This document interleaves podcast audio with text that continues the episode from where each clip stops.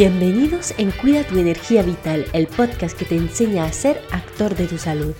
Me llamo Cecil y con este podcast pretendo darte las claves para cuidar de tu salud con soluciones naturales. En cada capítulo te ayudaré a acercarte a un equilibrio y una armonía con tu cuerpo, gracias a la fuerza que llevas en ti. El otro día estuve con un amigo ciclista que además es entrenador de ciclismo y de hecho tiene un podcast súper interesante que se llama Ciclismo Evolutivo. Por si hay algunos ciclistas en mi audiencia, pues os lo aconsejo. El caso es que me hizo una pregunta que encontré súper interesante y aunque le he dado algunos elementos de respuesta en, el momento, pues quería hacer un, podcast del tema eh, porque creo que puede interesar a muchas personas y también ayudar a, la gente en, general a darse cuenta de todo lo que se puede hacer a base de la naturopatía. Bueno, la pregunta era simplemente eh, ¿qué, podía aportar la naturopatía a un deportista. Obviamente, además de estar convencida de que mm, hay muchas cosas interesantes en la naturopatía para acompañar a un deportista, pues yo he probado lo que te voy a presentar tanto en mí, aunque no soy tampoco la más deportista del mundo mundial, pero sí hago más deporte que muchas personas, y también he probado muchas cosas en mi novio que es deportista profesional. Así que creo que entre conocimiento y experiencia pues, pues vamos a poder hablar de varias cosas interesantes. Lo primero, por supuesto, es la optimización de la alimentación. Eh, aquí cuidado, no somos nutricionistas, ¿vale? Y no nos corresponde mandar una dieta con gramajes y tomar pliegue, eso lo hacen muy bien los nutricionistas justamente y cada uno su trabajo. Pero sí podemos trabajar con el nutricionista em, o directamente con el deportista eh, para que dentro de la dieta em, se eligen alimentos antiinflamatorios, por ejemplo, eh, especialmente para evitar o recuperarse de una lesión como una tendinitis. Em, los deportistas producen mucha inflamación en el cuerpo por el propio entrenamiento. Entonces, el cuerpo agradece que no se aporte más inflamación a través de lo que se ingiere.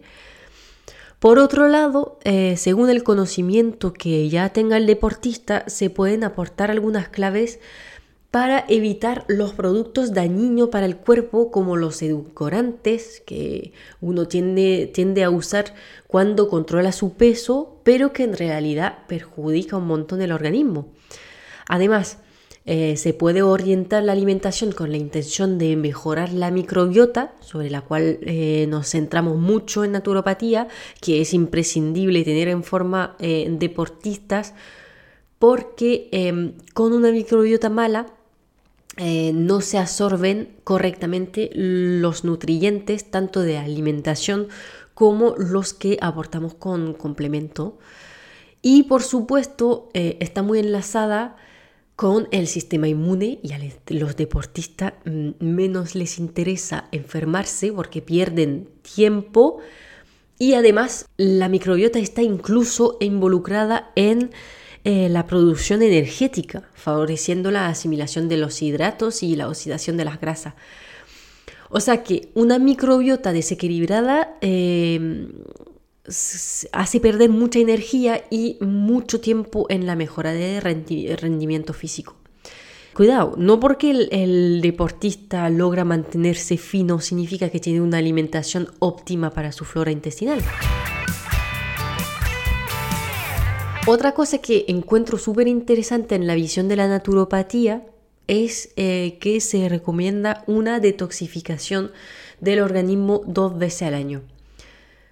Tanto como el ejercicio físico es muy sano y que eh, además los deportistas suelen cuidarse a la alimentación y la higiene de vida en general, pues sí es verdad que hacer mucho deporte no es lo ideal para el organismo y se almacena muchas toxinas y residuos. Bueno, lo primero que quiero recordar es que em, deportistas de alto rendimiento o no, todos deberíamos tomarnos este tiempo de limpiar el organismo eh, por dentro. Haré un podcast entero sobre la detox naturopática porque no es el tema de hoy, pero la idea es em, eliminar los residuos que atascan los órganos como sobre todo el hígado, el riñón, el intestino, que son responsables de la limpieza del cuerpo. Obviamente este, eh, este proceso eh, tiene que cuadrar con la preparación del deportista, porque mm, demanda eh, bastante energía y no se puede poner en marcha este tipo de protocolo en un momento de carga de entrenamiento súper alta, y menos en competición, por supuesto. Pero te aseguro que vale la pena. Sube los niveles de energía eh, mejora la inmunidad, el sueño, ayuda a deshacerte de tus pequeñas malas costumbres, como los siete cafés al día, eh, que terminan agotando tu organismo al final. En fin, muy beneficioso. Pasamos ahora al aspecto de la micronutrición. Esto también es algo donde puede intervenir el naturópata, trabajando idealmente con el nutricionista y el entrenador para individualizar la suplementación al máximo pero además saber hacer la diferencia entre un complemento bueno y malo. Mi ejemplo favorito es el magnesio, que todos deberíamos tomar y más los deportistas porque desgastan más todavía sus reservas. Em, pues revisa la composición de tu complemento alimenticio. Si pone óxido de magnesio, lo puedes tirar, casi no se absorbe. A lo contrario, si pone bisglicinato o picolinato mm, de magnesio, apunta la marca que es una de las pocas buenas. Además, hay que saber también eh, mm, qué complementos eh, se pueden tomar juntos. En el caso del magnesio, además de elegir bien la sal de magnesio correcta, es necesario que esté asociado a la vitamina B6, por supuesto, para optimizar la absorción, pero hay otras combinaciones eh, de minerales y vitaminas que no se pueden tomar juntas. Muchas veces los mismos multivitamínicos, normal y corriente, no están optimizados porque ponen en la misma cápsula unos minerales y vitaminas que entran en competición de absorción. Es decir, que si te lo tomas a la vez, no se absorbe correctamente ni uno ni el otro. Por ejemplo, el cubre y el zinc. Em, de, manera general no es bueno tomar un multivitamínico porque se toma un montón de cosas a la vez y eso, que hay mucha, mucha competición. Se satura el cuerpo. Entonces eso, el naturópata puede optimizar un montón tu suplementación. Bueno, por supuesto, eh, no somos médicos, pero sí estamos acostumbrados a ayudar a las personas con patologías que cuesta resolver con la sola medicina alopática Em, por las razones que sea. Eh, y una de estas patologías es la permeabilidad intestinal, de la cual hablé muy ampliamente en un podcast anterior, así que te dejo escucharlo si te interesa. El caso es que los deportistas mm, son muy propensos a la porosidad intestinal porque producen estos residuos, eh, como le hemos dicho, esta inflamación.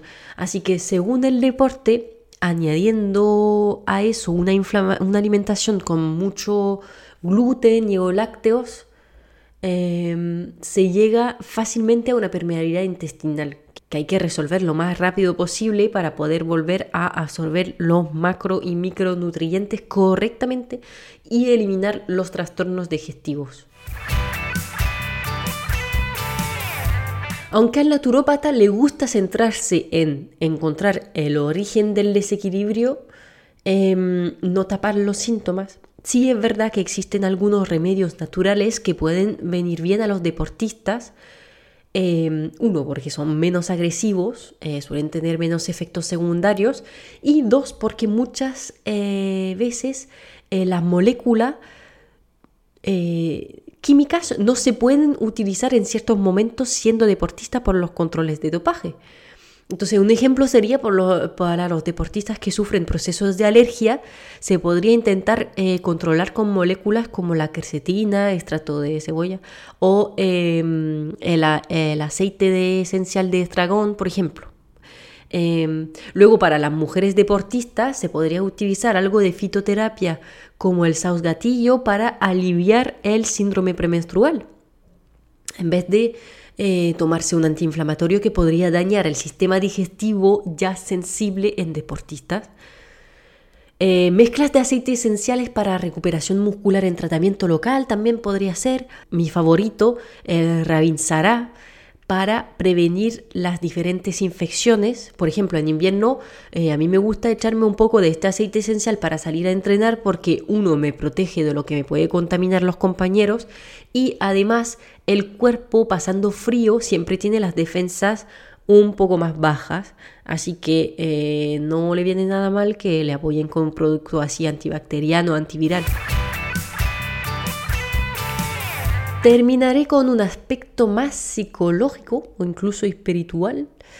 Em, pero la naturopatía toma en cuenta eh, la persona en general y eh, busca actuar a nivel global. Dentro de esta globalidad, por supuesto, se trabaja muy a menudo sobre los niveles de estrés em, que son el, el, origen de muchos desequilibrios en el organismo. Así que para los que todavía no lo hacen, los deportistas deberían aprender algunas técnicas como la coherencia cardíaca, la meditación, la relajación, para mejorar la concentración y disminuir el estrés, tanto justo antes de competir como eh, en general, ya que se estresa mucho el cuerpo con el esfuerzo, entonces es bueno limitar aparte otros tipos de estrés Acabo de leerme un libro que recomiendo a, a, no, mil por ciento, que se llama El Código de las Mentes Extraordinarias, de Vishen, eh, Lakiani. Y em, una de las técnicas que el autor explica, haber optimizado y, mm, estudiado durante muchos años, es eh, lo que llama la meditación en seis fases. Pues la tercera fase consiste en perdonar a alguien, em, aunque sea algo pequeño. Muchas veces nos quedamos incluso inconscientemente con este amargor que nos bloquea de alguna forma sin que ni nos demos cuenta y lo podamos imaginar. Em, pues se ha demostrado que la gente que practica este proceso de perdón sincero mejora su capacidad en el deporte, entre otras cosas, eh, como, que el, como que el cuerpo se desatasca, se quita un peso de encima. Y no tienes por qué ir a hablar con esta persona, ¿eh? o que ella te perdone a ti, sino simplemente perdonarle tú sinceramente en tu interior. La meditación de las seis fases además mejora la productividad, la concentración, eh, se descansa mejor, disminuye el cortisol, la hormona del estrés, que son, bueno, ah, cosas muy interesantes en el deporte también, por supuesto. Bueno, me estoy alejando un poco, pero es que me ha, encantado este libro. Em, el caso es que el naturópata te puede sensibilizar a estos temas y ayudarte a encontrar lo que a ti te corresponde para optimizar tus niveles de estrés.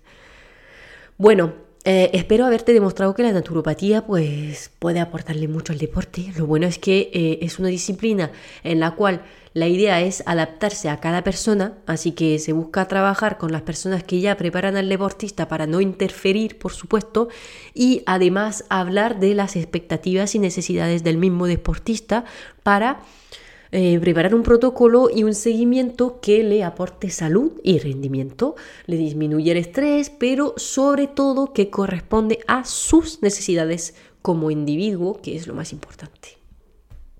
Bueno, pues muchas gracias por escucharme hoy. Espero que eh, queda más claro el papel que puede desarrollar un naturópata en el deporte. Eh, recuerda que si te ha quedado alguna duda, pues puedes escribirme un comentario por aquí o por Instagram eh, amanecencia-naturo, donde también encontrarás eh, más contenido de naturopatía y desarrollo personal.